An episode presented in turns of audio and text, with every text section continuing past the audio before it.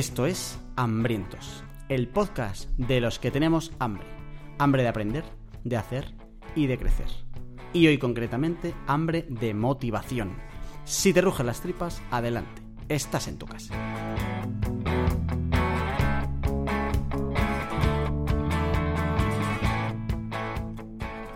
Y no hay nadie mejor para hacer un programa de motivación que dos motivados. El que te habla Jorge García y el que te habla ahora mismo, Charlie M, acá Carlos M, alias Carlos Martínez. ¿Qué pasa, Carlos? ¿Cómo estás? Tío, claro, hacer somos motivados, pero somos más flipados. Lo que pasa es que hacer un programa de fliparse igual no tiene sentido, ¿no? Claro, y además, ¿cómo, ¿cuál es el sustantivo? Porque motivación vale, pero lo otro que es flipación. Ya. Es que no tiene sustantivo, Bueno, solo de- tiene un verbo. a- hambre de fliparse, se entiende. Hambre de fliparse. Sí, eso se entiende bien. Se entiende perfectamente. bueno, eh, programa número 11. Vamos en moto. Nunca más tendremos un programa de solo una cifra. El anterior ya no era de una cifra, porque el 10 tiene dos cifras. Está- primer, está- primer detallito, ¿eh? Esta coletilla te, te está sirviendo varios programas. No, la otra vez no lo dice en abierto. Es que ahora mismo... Ah, lo dijimos en Claro, tío. Ahora mismo Ah, papá. eh, estamos en la división de no sé qué he dicho grabado y qué no, ¿sabes? Vale. Por ejemplo, cuando insultamos a los funcionarios, ¿eso se ha quedado grabado o no? Ya te digo yo que sí. claro, eso hay que tenerlo en cuenta. Claro, es, es- es el drama de que estés ahora en Alcorcón y nos veamos tanto, ¿no? Cuando Claro. te vuelvas a ir a, a la tierra de los traidores, Solo nuestra relación se enfriará y Sí. todos sabremos que ha sido una antena. Solo será, todo será educado, políticamente correcto, ¿sabes? Nadie sabrá de verdad lo que pensamos. Porque solo diremos las cosas en abierto, tío. Es verdad. No sea lo mismo. Bueno, eh, en abierto no es, sigue encerrado eh, los mensajes que nos mandáis por WhatsApp al 611 13 58 88. El mismo número lo encuentras en las notas del programa y en hambrientos.es. Hoy no vamos a poner nada para ir un poquito rapidito, ¿vale? Para la próxima haremos recopilatorio, pero sí que tenemos alguna novedad que quiere comentar Charlie del grupo de Telegram que cada vez está más calentito y no calentito de que haya mucha acción y, movimiento, que sí que lo hay, sino de que ahí cada vez, o sea, eh, el- la- las pollitas que oyes tú en este podcast se están trasladando cada vez más al Telegram, donde la gente solo va a vomitar bilis. Total, pero hablando de vomitar bilis, eh, tengo que hacer una mención del WhatsApp porque si no exploto. ¿Vale? Le, le escribí a Seila cuando salió en antena del programa anterior que si no si lo has oído recordarás cómo eh, después de recibir un ataque duro por su parte eh, yo utilicé este micrófono para intentar vengarme y le conté que, que había hablado de ella en el podcast que se lo escuchara y Seila como oyente muy premium que es ya me hizo jaque mate o sea no me voy a intentar defender porque ha ganado ha ganado absolutamente y después de eh, decirme que la mola el programa y que se había reído mucho y tal, me puso que nos proponía como tema para otro podcast la gestión de las críticas y lo acompañó de un guiñito. Yo ya he perdido. No me, no me puedo intentar defender, Seila ha ganado. Jaque mate. Y la verdad es que me parece bastante buen tema para otro episodio. Ese no estamos tan mal, en realidad hay alguien que sí que está un poco mal. Claro, ¿eh? que soy con- con- concretamente yo. Pero eh, nos recomienda lo de la gestión de las críticas. Eh, yo creo que recojo el guante, ¿eh? a ver si grabamos un programa al respecto. Jiji, jaja, es un buen tema ese. Por eso, por eso. Muy buen tema. Eh, El, ¿eh? gui- el guiñito es la parte con la que me destruye ya para siempre. Sí. Por boca a chancla, pero efectivamente es un buen tema. Muy buena, ¿eh? Cómo eh, las críticas afectan a lo que haces y a tu felicidad en general, ¿eh? Muy, un es un temazo, tío. Total. Y por no enrollarnos con el WhatsApp, que hemos dicho que vamos a ir rápido, también habla en el, en el mensaje de otro, de otro tema que mola bastante, que es eh, el, el- hablando de, lo de- refiriéndose a lo del síndrome de la rana, lo de emparanoiarse y las teorías de la conspiración y demás, que también puede dar temita para otro buen programa. Vale, vale, vale. Pero bueno, hemos dicho que el WhatsApp lo dejamos para el próximo episodio. Solo quería aquí eh, denunciar públicamente cómo Seila me ha vencido. Y en el Telegram, efectivamente, ha venido ahí cositas calientes. Sigue el mismo rapapolvo que ha empezado en WhatsApp, continúa en el canal de Telegram, Lo que donde pasa- se te están reclamando algunas cositas, ¿eh? Literal. Pero en, en mi- en mi cabeza yo eh, he avisado en el canal que venía a grabar y me elijo como voz del pueblo, así que voy a hacer como que la reclamación va contra ti. Mira, em, lo que vamos a hacer a partir de ahora es que va a haber cosas que van relacionadas con el programa grabado, extras, bonus, que solo van a estar en el canal de Telegram. Se acabó. O sea que ahora ya lo de te dejamos en las notas del programa, a lo mejor está o a lo mejor no. Y lo que y en Telegram a lo mejor está, a lo mejor. Claro, eso te iba a decir, porque las reclamaciones. Pero es verdad y cito que textualmente: eh, no estaréis prometiendo fotos en el canal de Telegram por encima de vuestras posibilidades. es verdad que este podcast está empezando a tener algunos recursos complementarios que para llegar a ellos es un poco una especie de gincana donde tienes que poner hashtag Charlie Flipao para que te lleva un enlace de una landing que te pide tu grupo sanguíneo que te secuencie el genoma que a la vez con los resultados, ¿sabes? Bueno, yo, como valedor de todos nuestros oyentes premium del grupo de Telegram, me comprometo a todas las fotos que he prometido, eh, y sobre todo ha prometido Jorge, pero bueno, yo, yo- yo soy el bueno de esta dupla, eh, publicarlas. Sí. Y ya he empezado con un vídeo tuyo bailongo en la introducción de este programa, que creo que es bastante divertido. Y eso solo lo vas a ver si estás en Telegram. Así que, Y tú te preguntarás, ¿dónde puedo entrar en ese canal de Telegram tan movidito? Y entonces nosotros te respondemos, hambrientos.es, ahí tienes el enlace, o en la plataforma en la que nos escuches, ahí tienes el enlace al canal de Telegram. Date prisa porque seguramente lo cerremos dentro de poco. en las notas del programa está el enlace, o no, porque como hemos dicho, puede ser que lo pongamos o no. Pruébalo, pruébalo.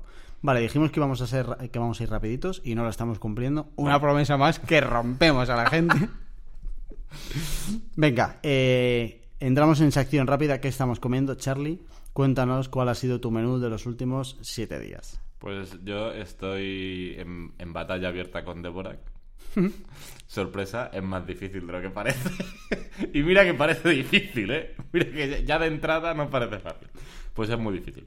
Así que ahora con lo que estoy trabajando es, eh, estoy intentando estudiarme de memoria la colocación de las teclas. Vale. ¿vale? Y eh, para hacerlo me he pintado ya una plantilla sin, del teclado vacía y mañana voy a ir a- aquí a una copistería a sacarme un montón de copias y como los nenes pequeños si fuera un examen de caligrafía, ahí me voy a poner un ratito todos los días a Qué intentar guapo. rellenar el teclado. No vamos a decir que dejamos una foto de nada de esto en el canal de Telegram, porque Sí. a lo mejor no. Pero igual sí. Pero igual sí. No se sabe. Solo hay una manera de saberlo y si está en el grupo exclusivo. Para ver que no hay foto y quejarte amargamente. Bueno, yo eh, estoy terminándome ya el libro de que mi gente vaya a hacer surf, que está muy bien. Eh, no sé quién dijo en el canal de Telegram que lo tenía pendiente y que también se lo iba a leer, además. Eh, y he, estado repasando, hicimos hace 3-4 programas el de cómo diseñar un año exitoso, donde dejábamos un poco objetivos. Van, eh, cuando salga este podcast, que por supuesto lo, lo estaré cumpliendo, van como casi, casi dos meses. Y puedo decir que de momento mi sistema es infalible. Tengo un 85%, un 90% de objetivos que quería tener ahora mismo cumplidos. Solo hay uno que me estoy fumando, que es el del ejercicio, que no va a pasar hasta que no me vaya a temperaturas cálidas, que yo soy de temperaturas cálidas. Es verdad que he hecho escalada, que se puede considerar como ejercicio, Sí. pero ya está. Todo lo demás va al día. Así que me autorregalo flores. Y me auto me voy a meter un- unos aplausos. Como de regalo.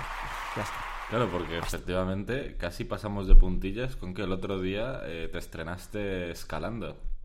Efectivamente. ¿Podríamos decir que escalaste como un puto Miura? Eh, a ver, es verdad que hubo gente que me preguntó que si yo era el monitor. Eso, eso pasó. Y eh, de- me desgasté mucho explicando a la gente que yo no era el monitor, ¿vale? Está lento, tío, porque no se me ocurrió grabar ninguna de, la, de los intentos en los que niños de 6 años te destrozaban escalando para el grupo de Telegram. No, te- no tengo esos documentos gráficos que habrían sido útiles. En concreto, vamos a dejarlo rápidamente. Vamos a decir que hubo una vía que yo no hice, no llegué ni a la mitad. Y hubo una niña gordita y con gafas, que no pasaría de 8 años, que me miró de arriba abajo, cogió el arnés, se subió una vez hasta arriba, bajó y se le quedó corta y volvió a subir y volvió a bajar. Y me dijo, aquí te quedas. Señor, brutal. aquí se queda. Fue brutal. Grande. Muy bien, sí, señor. Bueno, venga, tema del día. Motivación. Eh, creo, si no recuerdo mal, que también nos lo pidieron hace un tiempo en el canal de Telegram cuando estaba recién abierto y éramos solo unos pocos privilegiados. Eh, y es un tema que da para mucho.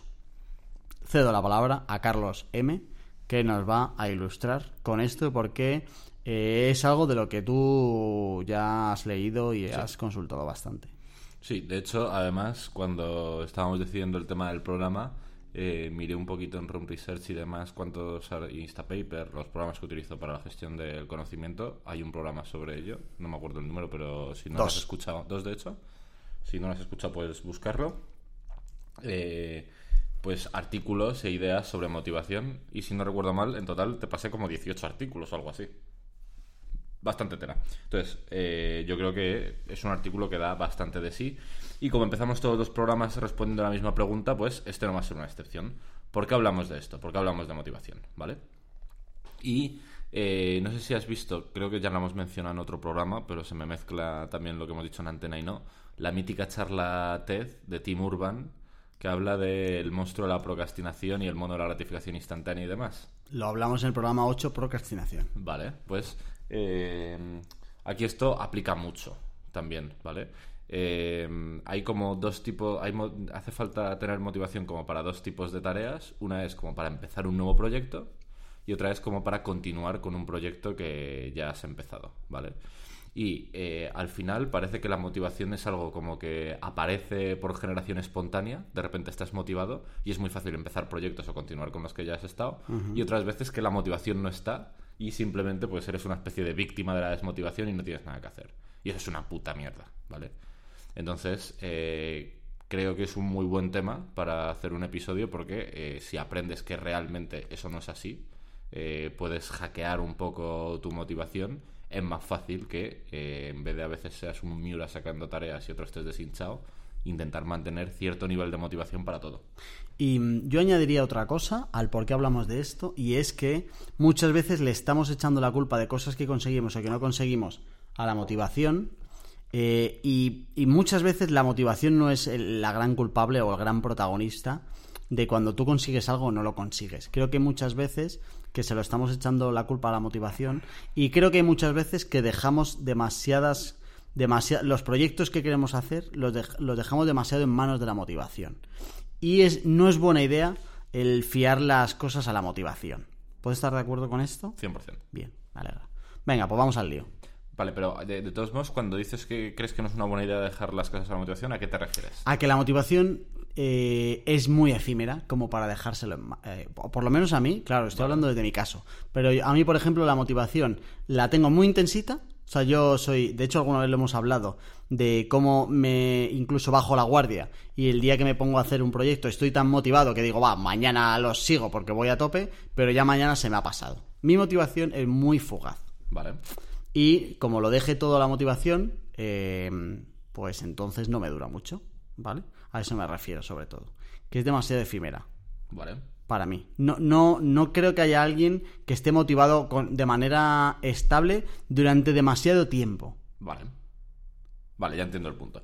Vale, pues mira, a mí hay una metáfora que me gusta bastante y que, que engarza mucho con esto. En la nota del programa no está así ordenado, pero ya que ha salido el tema creo que es interesante, ¿vale? Que es imaginar, imaginarte a ti mismo como un coche, ¿vale?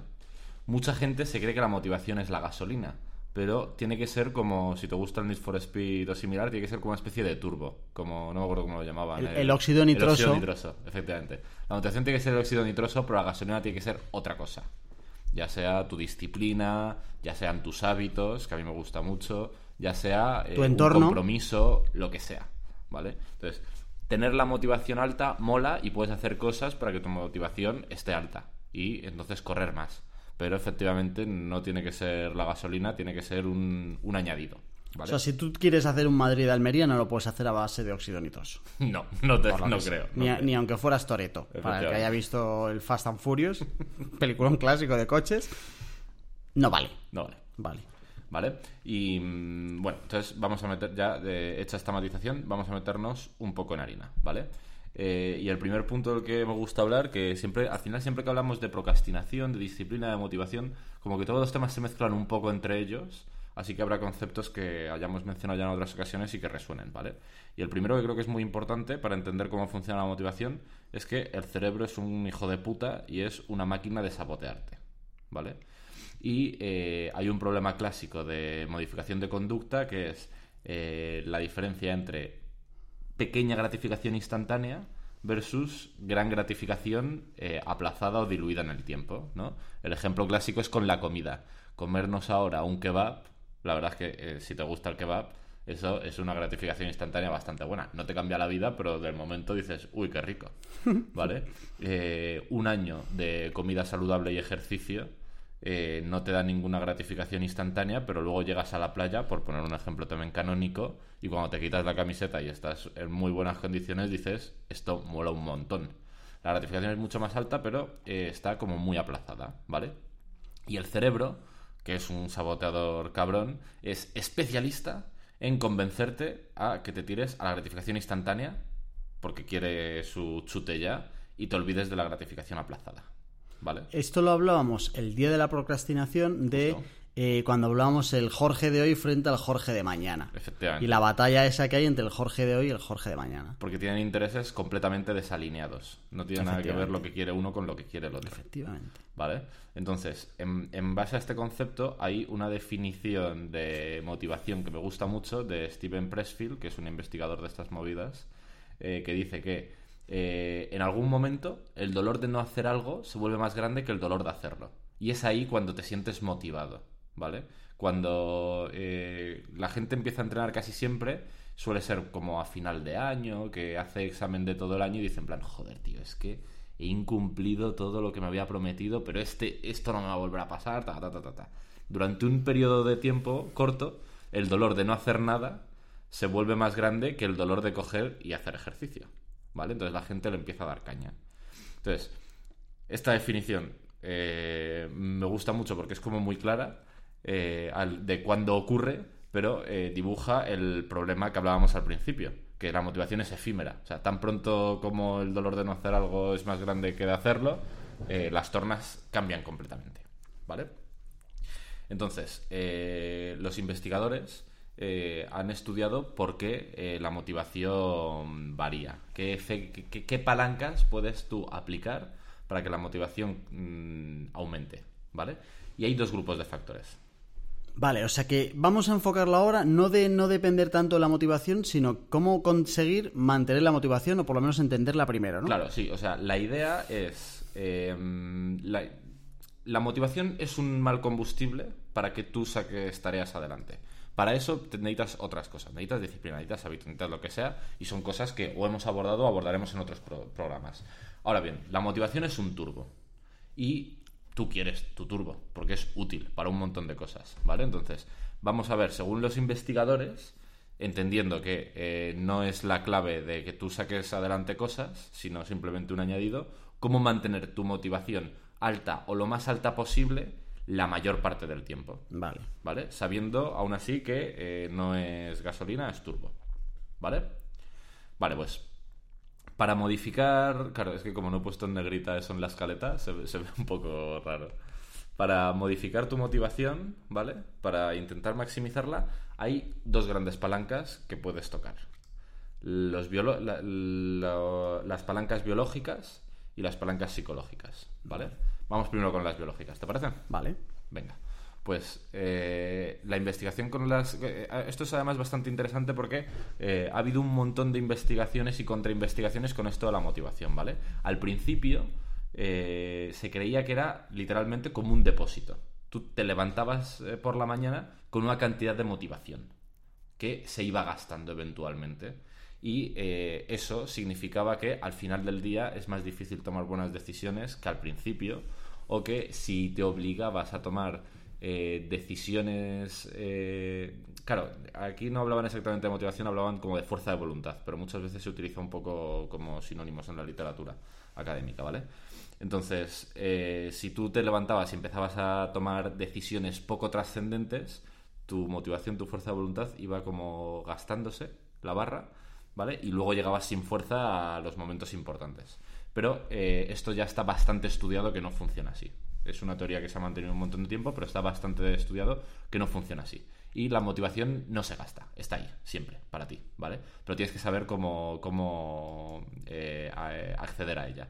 Y una investigación que moló un montón se hizo, se hizo con jueces estadounidenses, ¿vale? Y es que descubrieron que eh, había muchísimas más condenas eh, positivas después de comer que justo antes de irse a comer, ¿vale? Pero en plan exagerado, no, me acuerdo de las estadísticas, pero era, era una puta locura, ¿vale? Y investigando en esa línea, eso fue como un poco lo que empezó el, lo que empezó el estudio, se dieron cuenta que los factores biológicos como haber comido o tener un pequeño chute de azúcar en sangre o estar descansado o cualquiera de los típicos aspectos biológicos que entendemos que nos ayudan a estar en unas buenas circunstancias, nos ayudan a mantener nuestro tanque de motivación alto. ¿Vale? Vale. O sea, aquí sale un primer consejo y es, si tú quieres mantener tu motivación, preocúpate también de estar bien comido, estar bien dormido, estar... Porque es verdad que si tienes mucha hambre estás muy cansado, es muy complicado estar motivado para hacer cualquier cosa. Tiene sentido. Literal. Y además, mucha gente como que denosta esto muy rápido y se pone a trabajar y trabaja 16 horas. Cierto. Y es, impo- es imposible funcionar realmente. O sea, puedes tener un pico de motivación muy alto porque estás como muy a tope con ese proyecto, pero es como una fórmula perfecta para quemar tu tanque de motivación a toda velocidad, ¿vale? Vale. Entonces, eso es en cuanto a factores biológicos. Esto es interesante, pero tampoco es la hostia en verso, porque al final todo el mundo hacemos por estar descansados, todo el mundo hacemos por estar en la medida de nuestras posibilidades bien comidos, etcétera, etcétera. Entonces, la clave para mantener la motivación alta, aunque sea una de las palancas, no está aquí, claramente, ¿vale? La clave está en los factores psicológicos. Y si eres un oyente premium, que está en nuestro grupo de Telegram y demás, recordarás en el episodio de la procrastinación, que hablamos del doctor Peter Steele, que tenía una fórmula en contraposición a la procrastinación que defi- la definía como la fórmula de la motivación. ¿Puede ser, Jorge, que dejemos una foto de la fórmula de la motivación en el Telegram o en las notas del programa o en ambas? Solo hay una manera de saberlo, amigo Charlie. ¿Y cuál es? Hambrientos.es y una moneda al aire. Vale, pues eh, si estás en el grupo de Telegram, eh, mientras escuchas esto, seguramente estés viendo la foto de la fórmula de la motivación del doctor Peter Steele, ¿vale? Que es una división en el que en la parte de arriba, que es el numerador, ¿puede ser? No estoy seguro. El numerador y debajo el Sí, denominador. ¿no? Vale, pues en la parte del numerador está la expectativa de que lo que vas a hacer te vaya a salir bien o como tú esperas por el interés. O sea, cuánto te interesa a ti que lo que estás haciendo te salga bien, ¿vale? Esas son como las partes que suman, por así decirlo, ¿vale? Y en la parte de abajo están las distracciones, o sea, tareas que no te van a llevar a lo que tú quieres, pero que son muy interesantes, como ver un partido de la Roma, por ejemplo, frente al tiempo de espera que tardas en conseguir los beneficios de la acción que estás haciendo. ¿Vale? En el tiempo de espera entra la diferencia entre gratificación instantánea y gratificación aplazada que hablábamos al principio. ¿Vale? Y esos dos factores, por así decirlo, restan. ¿Vale? Esa es la fórmula de la motivación eh, a nivel psicológico. Viendo la fórmula, eh, si te planteas que de los cuatro elementos de la división, ¿qué elementos puedes tú trabajar de manera proactiva? Tienes la distracción y, y ya está, ¿no? El interés también. Y, y incluso las expectativas. El único que no puedes aplazar realmente es el tiempo de espera. Pero ¿qué- ¿cómo puedes tú eh, de manera proactiva cambiar las expectativas? Vale, ahora, ahora lo vamos a ver. Ah, que- qué que- guay. que eso, Me eso encanta este CEO, me encanta. es, eso es lo guay del programa, ¿vale? En plan, esas son, a nivel psicológico, las posibles palancas que podrías tocar para aumentar la motivación son esas cuatro, ¿vale? Ya te adelanto que el tiempo de espera es la única que no vas a poder tocar. Claro, ¿vale? vale. Pero entra eh, en la ecuación otro problema.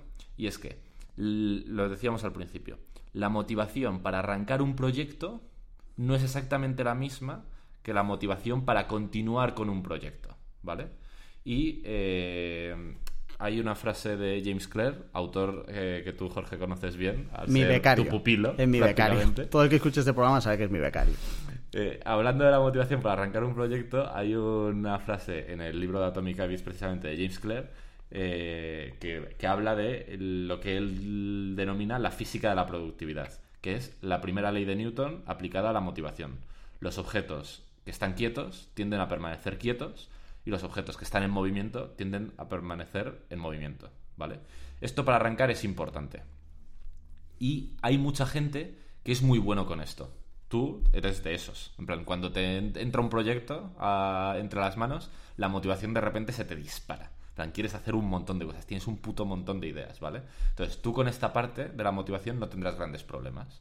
Pero hay gente que es como más, eh, ma- más, paradita o más conservadora. Mi padre, por ejemplo, es claramente de esos segundos. No le cuesta, le cuesta un puto horror arrancar con un nuevo proyecto, ¿vale? Entonces, esta gente necesita adoptar una serie de estrategias para modificar sus expectativas, sus intereses y sus distracciones. Estos son la gente que eh, quiere aumentar su motivación para arrancar. Claro, pero mm, la- le- o sea, no hay diferencia entre que yo a la hora de arrancar esté más motivado que tu padre, como para eh, cada uno entrar en un grupo. Sí, claro, e- es importante porque seguramente si mi padre para arrancar un proyecto utiliza las estrategias para aumentar la expectativa, el interés y, la- y reducir las distracciones a la hora de arrancar un proyecto, que ahora vamos a ir con ellas, eh, conseguirá muchas ganancias de esas estrategias. Vale. Porque él en general para arrancar un proyecto su motivación está bastante baja. Vale. Pero sin embargo tú seguramente no le saques tanto provecho a esas estrategias porque de normal ya cuando empiezas un proyecto tu motivación suele estar bastante por las nubes. Vale. Sin embargo hay otro grupo, el que eh, necesita como motivación para continuar, que yo también me identifico mucho con, con ese grupo de gente. Mi motivación suele estar por las putas nubes cuando empiezo un proyecto, pero según empieza a pasar el tiempo se diluye, se diluye, se diluye y desaparece, ¿vale? Y curiosamente, la gente que no está en un grupo sí suele estar en el otro. Mi padre le cuesta arrancar con algo. Ahora, como arranque, no sé si es motivación, es compromiso, qué cojones es, pero el tío tira para adelante como un buey. Es imposible que tire la toalla entre medias. Entonces, aquí pasa lo contrario. A mí las estrategias para mantener la motivación a lo largo del tiempo me van muy bien, les saco mucho partido. Pero las de arrancar no demasiado porque ya en general suelo estar bastante motivado con el inicio. ¿Sabes cómo te digo? Sí, sí, sí, sí. Vale. Vale. ¿Te suena bien? Sí. Vale, pues en base a esto, ¿vale? Si vemos los tres variables de la ecuación que podemos modificar, expectativa, interés y distracción, y los dos tipos de motivación que puede ser interesante que tengamos eh, para arrancar un proyecto para continuarlos, ¿vale? Sale una tabla con seis huecos. Tú la estás viendo en las notas del programa y ¿dónde la pueden ver los oyentes, Jorge? En el canal de Telegram, por supuesto, entonces el canal de Telegram. Bueno, esta es importante para entender el programa, Sí, así esta que es- si alguien que no quiere o no tiene Telegram, eh, la vamos a dejar en las notas también para que vea la misma tabla. Sí, la verdad es que sí. Vale. Y hay eh, una, dos, tres, cuatro, cinco, seis. Seis, seis estrategias en total. eh, que no, cinco, he mentido. Cinco estrategias en total que podemos utilizar para mejorar en estas variables. ¿Qué empezamos primero? ¿Por motivación para empezar un proyecto o motivación para continuar proyectos? No, venga, vamos a contar todas las que, las que puedes hacer para motivarte más para empezar primero. Vale, vale, pues como hemos dicho, eh, en la fórmula hay dos partes que, que suman, que son las expectativas de conseguirlo y el interés de lo que vas a conseguir, y las distracciones que restan. Eso es. ¿Vale? Entonces, respecto a las expectativas, la estrategia para mejorar la motivación son las espirales de éxito. Respecto al interés, es la estrategia de adecuación. Y para la distracción son los dispositivos de compromiso. Vamos primero con las espirales de éxito. Venga. Vale. ¿Has oído alguna vez, seguro que sí, eh, lo, típico que cua- cuando alguien empieza a estar deprimido, que dicen que como que entra en un pozo, entra en una espiral de negatividad o similar? Vale, pues esos términos están como muy al orden del día. Pero lo que no está nada al orden del día son las espirales de éxito, que son exactamente lo mismo, pero al contrario, ¿vale? Imagínate en los videojuegos, por ejemplo, esto lo trabajan de forma increíble. Si tú abres un videojuego nuevo por primera vez y te ponen eh, con un reto muy difícil, seguramente te desmotives de forma instantánea, porque entiendas que tus expectativas de conseguirlo son absolutamente imposibles. Entonces, si alguna vez has jugado un videojuego, verás que al principio los retos son estúpidos, igual hasta el punto de decirte pulsa la X. Ok, ya has conseguido lo que tenías que hacer. Ahora pulsa otro botón, ¿vale? Pues esto lo puedes aplicar a un proyecto. Un ejemplo fácil de ver, con el entrenamiento. Mucha gente, cuando quiere empezar a entrenar, dice, mira, me voy a hacer una tabla del gimnasio que vas a flipar. Voy a ir cuatro días a la semana al gimnasio, voy a estar una hora y media allí dentro. Los días que no voy a hacer descanso activo y voy a salir a andar por el monte. Y encima me voy a borrar de las hamburguesas y de los kebabs y solo voy a tomar verduras. ¿Vale? Sobre el papel dices, joder, pues vas a tener éxito enseguida. Pero las expectativas van a destrozar tu motivación. Pues no lo vas a lograr. ¿Vale? Es una fórmula perfecta para fracasar cuando estás intentando arrancar en un nuevo proyecto. Esto también es un poco de ponerte expectativas bajas, ¿no? Porque al final las expectativas solo te van a sumar si las alcanzas o, Eh, o- si o las son alcanzables, claro. Entonces, por lo que aboga esta estrategia es que plantees espirales de éxito. Y cuando empiezas a entrenar es mucho mejor coger y decir, voy a entrenar 10 minutos 3 días a la semana. Y ese es mi, mi objetivo durante las tres primeras semanas es conseguir esto. Ya está. ¿Vale? Y después de tres semanas es muy fácil que digas en plan, joder, lo he logrado. Igual estoy dispuesto a más. Y puedes aumentarlo a más tiempo, o a más sesiones, o a añadir la comida, etc. La idea es, como en los videojuegos, que en vez de intentar ir directamente a por el final boss, eh, eh, dibujes como una pequeña escalera para mantener tus expectativas todo el tiempo alineadas. Vale. ¿Qué te parece? Bien, me parece perfecto. Tiene la, sentido. la clave de las espirales de éxito es, sobre todo, ir consiguiendo pequeños logros Claro. que te motiven a continuar. ¿Vale? Vamos con el segundo. ¿Cómo mejorar el interés en la tarea? ¿Vale? Y esto eh, siempre todos los investigadores utilizan un ejemplo con el tenis, que es bastante evidente. Tú además has jugado un poquito a tenis, creo, ¿no, Jorge? No. ¿Has ido a pádel solo? Sí. ¿Vale? Bueno, con cualquier juego de raquetas se ve bastante claro, ¿vale? Si tú quieres empezar a jugar al tenis y te ponen a jugar con Rafa Nadal, te lo vas a pasar muy mal. Te vas a aburrir de forma absoluta, porque vas a estar todo el día recogiendo bolas del suelo, ¿vale? Pero si tú has jugado un poquito, o incluso estás empezando y te ponen a jugar contra un niño de 4 años, también te lo vas a pasar muy mal. Porque aunque no estés todo el día recogiendo bolas del suelo, no vas a sentir ningún tipo de reto, ¿vale? En el- con el mismo ejemplo de Nadal, tú te aburres, pero Nadal también se aburre, ¿vale? Entonces, para que el interés en la tarea se mantenga relativamente alto, necesitas adecuar la dificultad, ¿vale? Tiene mucho que ver con las espirales de éxito, lo que pasa es que con las espirales de éxito lo que quieres es ir consiguiendo pequeños logros, ir sumando eh, éxitos a tu mochila. En la adecuación no importa tanto si vas consiguiendo logros, sino que vayas manteniendo la dificultad de la tarea acorde a tus capacidades. ¿Vale? Imagínate eh, con el tema del entrenamiento. ¿Vale? Me da igual que la sesión sea de 10 minutos, como hablábamos con los espirales de éxito, si en esos 10 minutos aspiras a levantar en peso muerto 180 kilos. No te va a divertir. Pero es que si en esos 10 minutos eh, lo que quieres levantar es una barra de 3 kilos en peso muerto, tampoco te vas a divertir absolutamente nada, ¿vale? El interés va a caer en picado. Esa es la segunda variable que tienes que modificar. ¿Cómo? Pues depende de la tarea. Pero la clave es intentar mantener siempre eh, la dificultad cerca de tu área de máximo rendimiento. Em, viéndolas así las dos una detrás de otra, la clave para trabajar bien las dos es planificar mucho. Porque al final te puedes planificar los pequeños hitos que quieras ir consiguiendo para gestionar esas expectativas y entrar en espirales de éxito de, oye, hito conseguido, paso al siguiente. Que eso creo que lo hablamos un poco con el ejemplo este de lo de escribir un libro y partirlo por capítulos. Justo, clavado. Y luego el segundo no deja de ser eh, tener una evolución progresiva, donde el primer nivel, cuando pasas el primer nivel, el segundo nivel sea un poco más difícil, no tanto como para que pierdas el interés, pero tampoco, tampoco tan bajo como para que se te vaya el interés. Claro, Las dos cosas las puedes planificar. 100%. Y cuando veamos la tercera vas a ver que es el colmo de la planificación. Y al final, eh, con el entrenamiento es un ejemplo que se ve bastante claro, pero también lo podemos hacer con lo del libro. Si tú quieres aumentar las expectativas y utilizar las espirales de éxito, las primeras semanas que empiezas a escribir un libro te puedes programar a escribir una página al día. Y cuando lleves varias semanas igual puedes eh, aumentar la tasa de páginas que quieres escribir al día.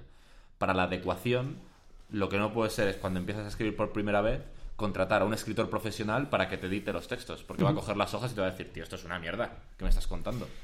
Pero, Pero- si el que si tu revisor de los textos es eh, tu sobrino de 12 años, seguramente tampoco te aporte absolutamente nada, porque cualquier morralla que le presentes le va a ir bien. Pero me surge una duda con esto. No acabo de ver que los dos no sean eh, variables para mejorar la motivación para continuar. Porque para empezar, tú puedes planificarte como, como cuál va a ser los, los, los hitos de motivación, te puedes planificar que vaya progresivo, pero eso no significa que estés más motivado para arrancar. Me cuesta verlo, que sea para arrancar.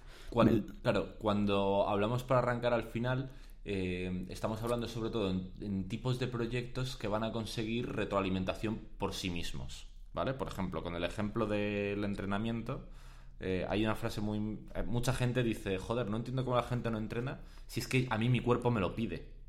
Lo habrás escuchado un montón de veces. O yo eh, me siento mucho mejor después de entrenar. Eso ocurre después de que hayas entrenado mucho. cuando tu, tu cuerpo te lo pide. Ya. Entonces, al, al principio necesitas este tipo de estrategias para eh, pasar el desierto en el que la estrategia, el, el- es lo que hablábamos al principio, la, ¿cómo se dice? La, la gratificación eh, no tiene lugar por sí misma en la actividad, ¿vale? Cuando estás escribiendo un libro, escribir no suele ser lo sexy, lo sexy es que te lo publiquen Ajá. y los vitores, etcétera. Entonces, a eso se refiere con al motivación sobre todo para arrancar, para tareas que tienen como inicios especialmente duros. No significa que luego no puedas utilizarlas en el resto de... Para continuar igual, ¿no? Para, para continuar, pero sobre todo son interesantes para arrancar. Em, de hecho, creo que hay una, yo añadiría una que a mí me puede ayudar en motivación para empezar y es visualizar el final del camino. Es decir, Vale. si tú antes de ponerte... el- el- el- es claramente para empezar, no para continuar. Vale. Porque si yo me levanto por la mañana y me imagino ese día eh, que dentro de... Me da igual el tiempo que sea, pero yo sueño con que voy a estar presentando un libro, eso sí que es una motivación muy grande para empezar aunque sea de ego, pero es una motivación muy grande para empezar, que a lo mejor dentro de tres días, cuando esté con el Word y lleve cinco párrafos, no me ayuda para continuar, Vale. ¿sabes? Y ahí sí que a lo mejor necesito esa planificación. Pero para empezar, el preguntarte un poco el por qué te quieres meter ahí, o el verme en la playa, que es un clásico que hemos visto, aunque queden ocho meses y todavía no pueda valorar bien cuál es el coste, como para saber si eso realmente me interesa, sí que te puede ayudar la motivación como para empezar, ¿sabes? Vale. Para dar el primer paso. Y luego lo que está claro es que las dos que llevamos para continuar te valen genial las dos. Porque es de planificar cuando ya te has puesto en marcha. De hecho, eh, la primera eh, en continuar, la, la estrategia para mantener alta la motivación para continuar un proyecto y aumentar las expectativas es la misma. Claro. Tú que estás viendo la tabla. Sí. Pero efectivamente, incluso la que, la que vamos a ver en motivación para continuar, para mejorar el interés, también sirve para empezar. Y lo mismo con la de distracción. O sea, toda- mi recomendación, en cualquier caso, es que eh, se implementaran todas estas estrategias cuando vas a empezar con un proyecto. Pero cada una es más interesante para una fase o para otra. ¿Vale? Vamos con la última de arrancar proyectos, la de las distracciones. Vale, pues la estrategia aquí que más se suele recomendar son los dispositivos de compromiso, ¿vale? Y se entiende por dispositivos de compromiso cualquier tipo de mm, herramienta que te haga comprometerte con lo que has decidido que vas a hacer, ¿vale? Un ejemplo muy claro, que quieres dejar de fumar, se lo dices a tus padres. Ah, amigo. Luego no mola nada. Eso te, te aumenta mucho el compromiso porque si tus padres te han andado jodiendo con que dejes de fumar un montón de tiempo y como que te comprometes de algún modo con ellos a dejar de fumar, eso eh, va, a reducir mucho las posibles distracciones, las posibles tentaciones que te hagan bajarte del carro, ¿vale? Hay dos mm, dispositivos de compromiso que a mí me gusta especialmente. El primero es eh, compartir con tus seres queridos eh, lo que vas a hacer, o si no es con tus seres queridos, con las personas que suelen estar contigo cuando fracasas. Porque lo de fumar, siguiendo con ese ejemplo, lo puedes decir, se lo puedes decir a tus padres o se lo puedes decir por adelantado a tus amigos con los que sueles fumar. ¿Vale? Oye chicos, voy a dejar de comprar tabaco, da igual lo que os suplique, no me podéis dar cigarros. ¿Vale? O las personas, eh, tienes un amigo que entrena, decir, oye tío, me comprometo a entrenar todos los días que tú vayas a entrenar. Y cada día que falta el entrenamiento, me lo dices y te bizumeo cinco pavos cualquier tipo de dispositivo de compromiso con gente que te quiere o gente que eh, está presente en el momento en el que incumples o cumples con las tareas que quieres, es un gran dispositivo de compromiso, ¿vale? Y el segundo dispositivo de compromiso que me gusta mucho son los recordatorios. Pero no los recordatorios de lo que quieres hacer, y entronca mucho esto con lo que acabas de decir tú, sino los recordatorios de por qué lo haces, ¿vale? Eso tiene mucho que ver con visualizaciones. Si tú te pones, eh, si quieres bajar de peso y te gusta mucho comer entre horas, ¿vale? Evidentemente, una buena medida eh, que tiene que ver con diseño del entorno, que vamos a hablar luego, es tirar toda la comida chatarra. Pero es que igual a tu pareja le gusta la comida chatarra y no le sale de los huevos tirarla y quiere tener eh, comida chatarra, ¿vale? Pues un, un buen dispositivo de compromiso es escribirte grande en un papel por qué no vas a comer comida chatarra y qué comida chatarra no vas a comer y cuándo. Y eso te lo pegas en la nevera. Cuando vas a ir a la nevera, es un muy buen recordatorio de, ojo, cuidado. No voy a no comer comida chatarra porque no, sino es porque quiero algo y me he comprometido con esto, ¿vale? Si no va a ser la nevera eh, porque es comida, me vale que lo pongas en el armario en el que tienes la ropa de entrenamiento, si quieres salir a entrenar. O en el, en el fondo del ordenador si tienes que escribir. O en cualquier lugar en el que tiene lugar la acción que quieres hacer o que no quieres hacer, es donde estableces los dispositivos de compromisos centrado no tanto en lo que quieres hacer, sino por qué lo quieres hacer. Vale. Vale, repasando. Si yo quiero empezar algo y me cuesta arrancar, eh, tres herramientas para hacerlo. Uno, el diseñar espirales de éxito. Dos, la adecuación. Y tres, los dispositivos compromiso. Lo tenemos. Con esto de, las de los cuatro elementos que entran en la motivación, estás trabajando los tres que puedes trabajar. Porque el tiempo que tardas en conseguir la gratificación definitiva, ahí no hay vuelta de hoja. Vale. Em, estaba pensando este, eh, que, varios atacan a algo que vimos también incluso en el programa anterior cuando hablábamos de cuánto nos cuesta entender y, visualizar los cambios graduales. La movida con esto, lo de la rana, efectivamente. La movida con esto es que nos cuesta mucho valorar y, medir y, tener presente los cambios graduales. Como casi todo lo que nos cuesta y requiere motivación no es de un día para otro, porque no necesitaríamos trabajar la motivación. Claro, esto, las espirales de éxito te ayudan mucho también y la adecuación para eh, ir eh, valorando los cambios graduales.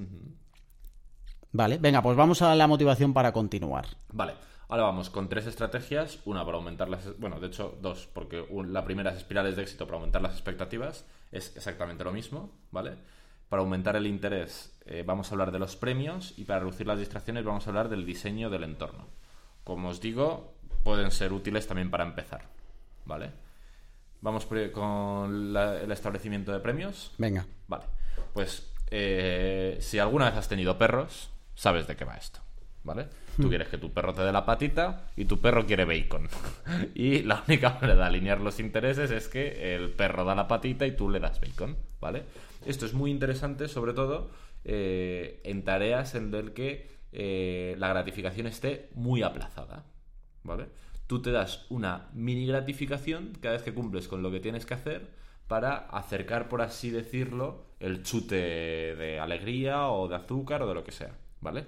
Pero para que los premios funcionen hay que tener en cuenta dos cosas. La primera es que no puede pasar mucho tiempo desde que emites la conducta hasta que recibes el premio. Y esto, por increíble que parezca, ocurre exactamente igual con las personas, que con los perros, que con las ratas, que es con lo que se suele entrenar en los laboratorios. Porque por mucho que tú quieras, que piensas que tu cerebro es más listo que eso y sabe por qué está recibiendo el premio, no funciona así. ¿Vale? Y está súper estudiado, ¿eh? De verdad. Eh, necesitas eh, aproximar el premio al momento en el que llevas a cabo la tarea que quieres hacer, ¿vale?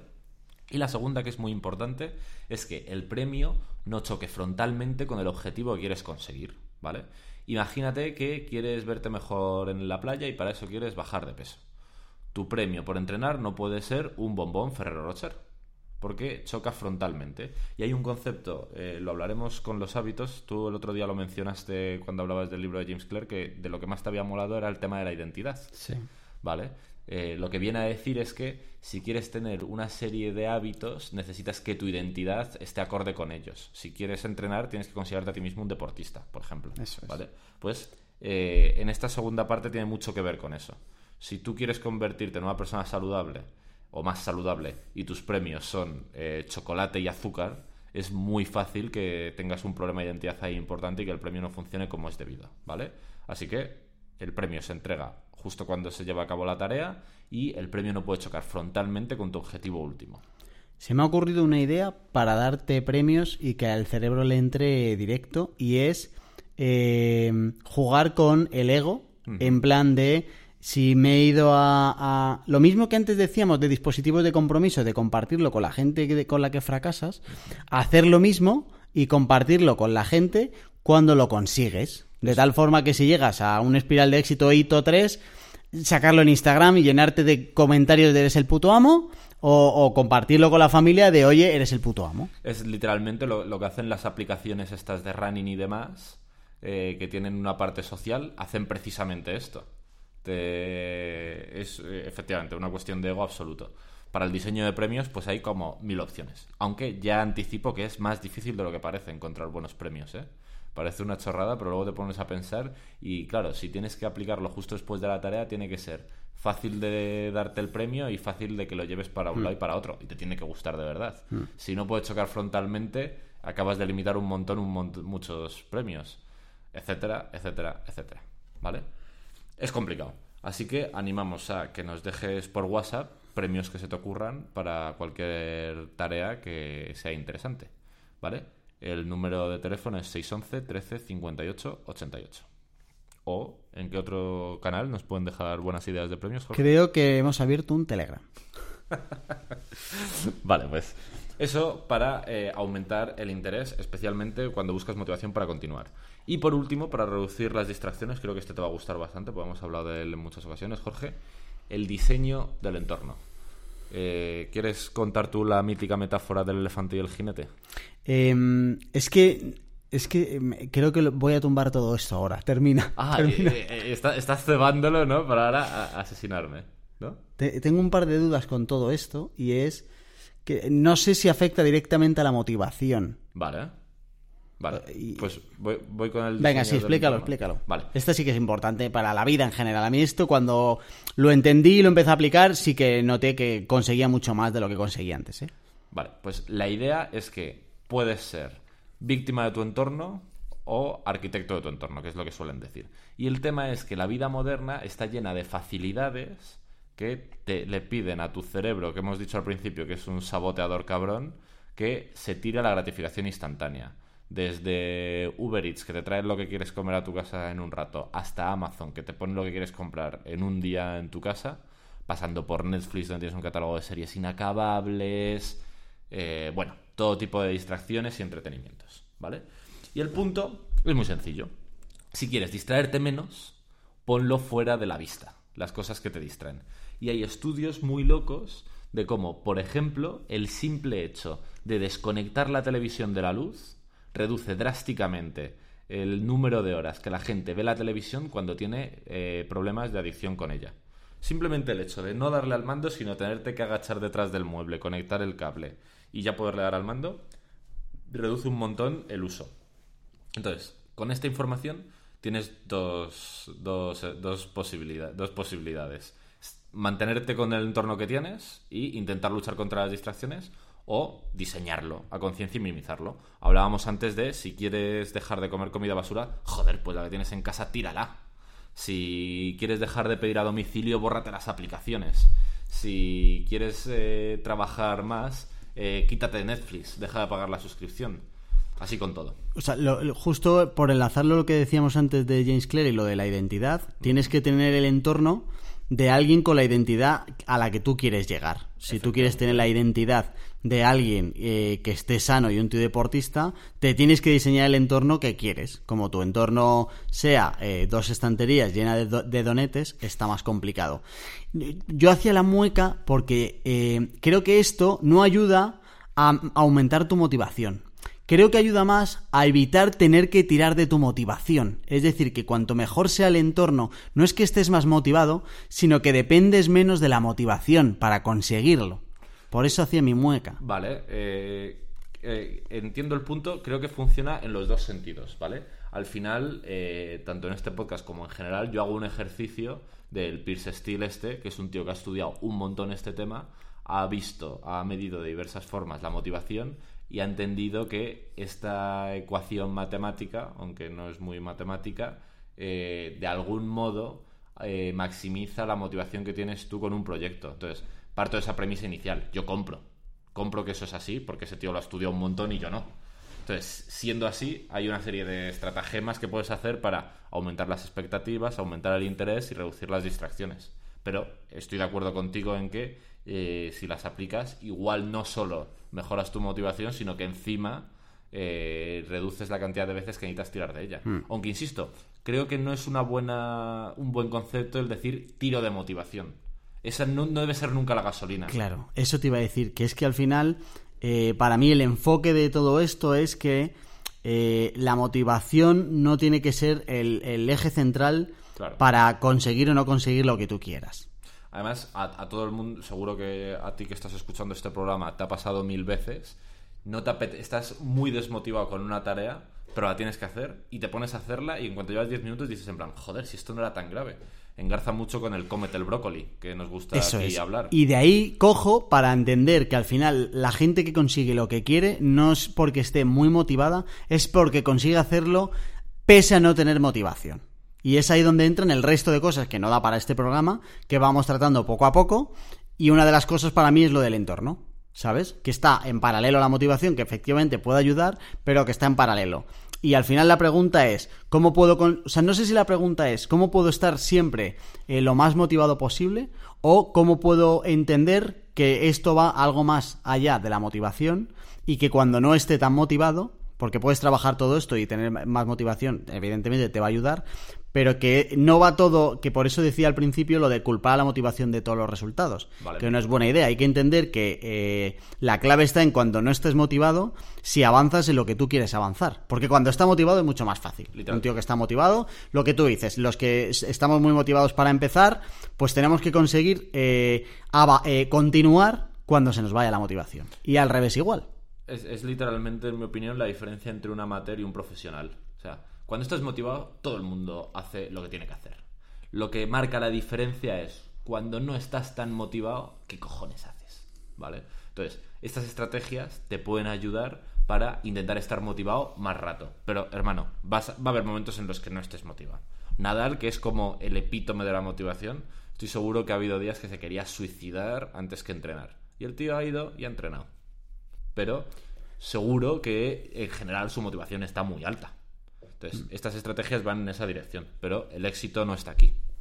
Mira, yo de las tres motivaciones para continuar que hemos dado, eh, Las tres estrategias, ¿no? Sí, eso, las tres estrategias. La de di- diseño del entorno la he probado y me ha funcionado un montón. Eh, la de las espirales de éxito eh, también, pero no sé si depende tanto de ti como de lo que quieras conseguir. O sea, que puede que según lo- el objetivo que tengas sea complicado entrar como en un hito de éxito para seguir. Y la de los premios es la única que me ha costado ver, como de que yo me la aplique y que me note más motivado de darme un premio no relacionado con lo que estoy haciendo y tal, igual porque hasta ahora casi todos los objetivos que tenía eran más profesionales Vale. y me cuesta un poco más el, el asociar un premio de eh, cuando termino algo concreto, eh, darle al, al- un premio que tenga sentido, ¿sabes? Pero pues un con trabajo, si tienes problemas de motivación para hacer según qué tareas del trabajo, si un premio clásico, que, algo que te guste mucho. Imagínate que te mola mazo darte un masaje. Pues si durante 15 días cumples con lo que tienes que hacer, al día 15, ¡pam! Masaje para ti. Y ese tipo de esa cosa que te gusta la restringes únicamente eh, como premio. O sea, si no cumples, no, te- no puedes recibirlo bajo ningún concepto. Nunca jamás. ¿Vale? Además, ahí entro con un montón de, estrategi- de estrategias como la mítica de no rompas la cadena y demás. La, la que más me ayuda a mí es la de espirales de éxito, pero porque está muy relacionado con lo que estoy haciendo. Vale. ¿Sabes? El premio es como para eh, pues darte un premio que no está relacionado, pero tío, espirales de éxito está relacionado directamente con el proyecto que estás haciendo. Total. Y eso mola mucho más. Respecto a espirales de éxito, que decías, eh, depende de la tarea que estés haciendo, es más fácil o más difícil poder entrar a una espiral de éxito. Hay un concepto que mola mucho, que es la diferencia entre éxito en el resultado y éxito en el proceso. ¿Vale? Creo que lo hemos hablado en alguna otra ocasión. Tener éxito en el resultado es la hostia. Por ejemplo, si juegas un partido de básquet, eh, ganar, ¿vale? Pero es mucho más interesante eh, encontrar el éxito en el proceso. Y si el proceso es entrenar tres veces a la semana, es no faltar a ningún entrenamiento, ¿vale? Puedes entrar en una espiral de éxito a base de resultados que son más tangibles o a base de cumplimentar proceso, proceso, proceso, proceso. Eh, a- a- hemos empezado el programa y comentaba lo de que llevaba casi dos meses cumpliendo lo que me había propuesto.